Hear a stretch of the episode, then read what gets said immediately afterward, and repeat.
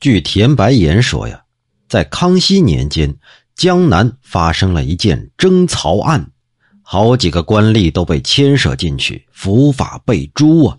一转眼几年过去了，这田白岩的朋友啊，有一回伏击请仙，请来的鬼魂是谁呀？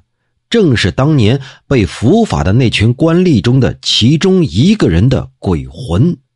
那鬼魂就说了：“现在呀。”正在阴曹地府里头控告某位大人呢，那朋友很吃惊啊，他就说了：“哎呀，你要控告的那位大人可是个好官啊！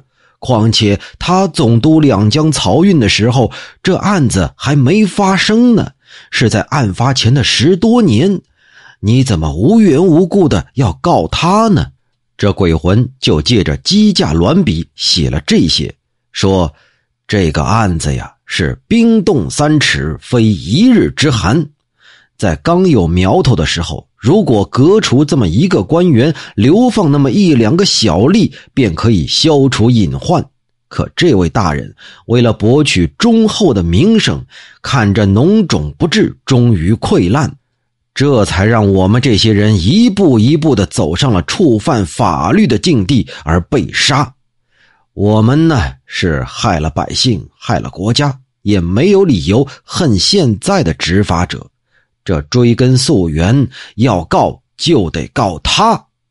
写到这儿，机架鸾笔就不动了。一直到现在，也不知道这阴间里到底是怎么结的案。在《金人名》当中啊，有这么几句。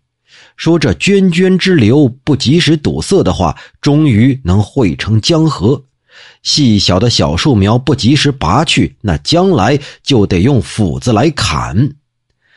古代的圣人看的真是长远呐！这个鬼魂说的，其实也不能说没道理。